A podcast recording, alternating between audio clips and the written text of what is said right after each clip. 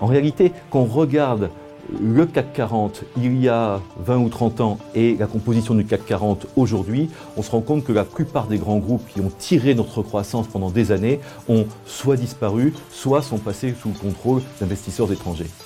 La crise actuelle du coronavirus nous a rappelé à la réalité brutalement. La France est-elle encore souveraine économiquement? Incapable de produire des masques et des pompes pour des tubes de gel hydroalcoolique, la France s'est désindustrialisée gravement. Auteur de La France vendue à la découpe paru en 2019, Laurent Isard nous décrit comment la France a tristement abandonné son patrimoine économique et ses plus beaux fleurons industriels. Euh, l'industrie en France, ça représentait, euh, il y a encore 40 ans, 25% euh, du PIB en France, ça représente 11% aujourd'hui. Donc on a sciemment abandonné notre industrie.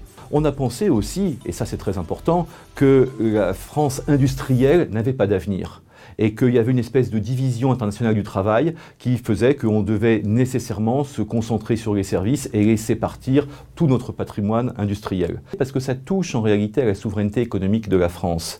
Et euh, j'ai voulu essayer de, faire le récit en fait de, 40 ans d'abandon de notre patrimoine économique et en essayant euh, de montrer que finalement on perdait le contrôle de notre patrimoine économique et donc de ce fait, on perd le contrôle euh, de notre économie et de notre souveraineté politique.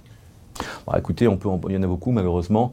Euh, on, peut citer par exemple pour les grands groupes euh, l'exemple dramatique de, de Péchinet, euh, qui a été racheté par un groupe euh, étranger, qui a été dépecé après, euh, véritablement vendu à la découpe. Hein. ça, va très bien avec le titre du livre.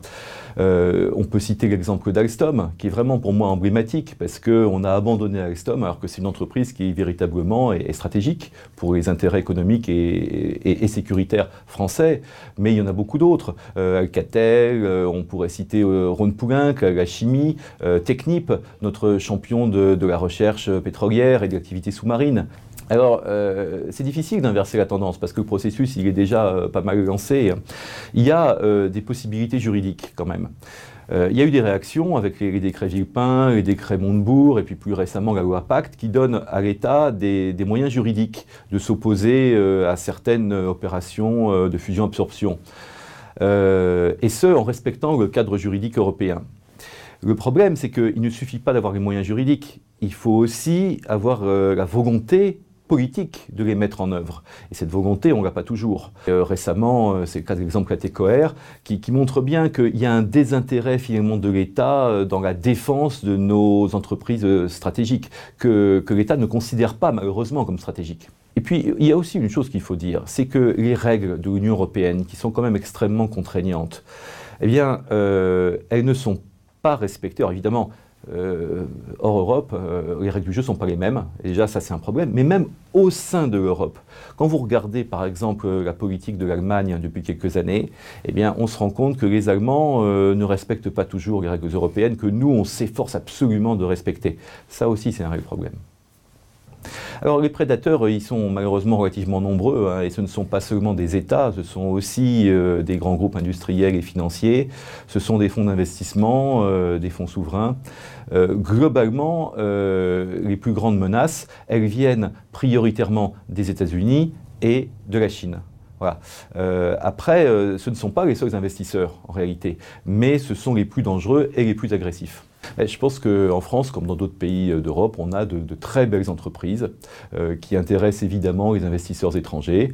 Et je crois qu'il y a une stratégie hégémonique de la part euh, de certains États, comme les États-Unis, comme la Chine, qui veulent à la fois sécuriser leur économie, profiter d'opportunités et, finalement avoir un contrôle sur le monde, sur le monde entier. Et, la France en fait partie. Bah, écoutez, je crois déjà que euh, on a vécu pendant des années dans euh, une idéologie, euh, je dirais, très ricardienne et, excessivement libérale, qui conduisait à penser que on devait laisser faire, laisser passer. Hein, c'est la libre circulation des capitaux, voilà. Et, du coup, on n'a pas eu au départ de réaction. C'est difficile d'inverser la tendance parce que le processus, il est déjà pas mal lancé. Je pense qu'on est en droit d'attendre de dirigeants français, d'une équipe dirigeante française, un minimum de patriotisme économique. Ce patriotisme économique conduit à essayer d'éviter, par exemple, les délocalisations, d'essayer d'éviter les plans sociaux, Et il se trouve que les entreprises qui sont sous l'influence d'investisseurs étrangers sont plus euh, sujettes que d'autres euh, à des plans de délocalisation, à des euh, cessions partielles de filiales par exemple. elles sont plus exposées à des risques de licenciement massif ou à des risques de disparition. Donc ça, c'est un réel problème. Et puis, au niveau macroéconomique et au niveau de la décision politique, euh, plus les entreprises françaises sont sous le contrôle d'investisseurs étrangers, plus ça réduit la marge de manœuvre de nos décideurs politiques. Parce que finalement, les décideurs politiques décident sous contrainte. Ils ne sont jamais totalement libres. Jamais un décideur politique ne prendra une décision qui pourrait entraîner le départ important d'investisseurs étrangers et augmenter euh, le chômage.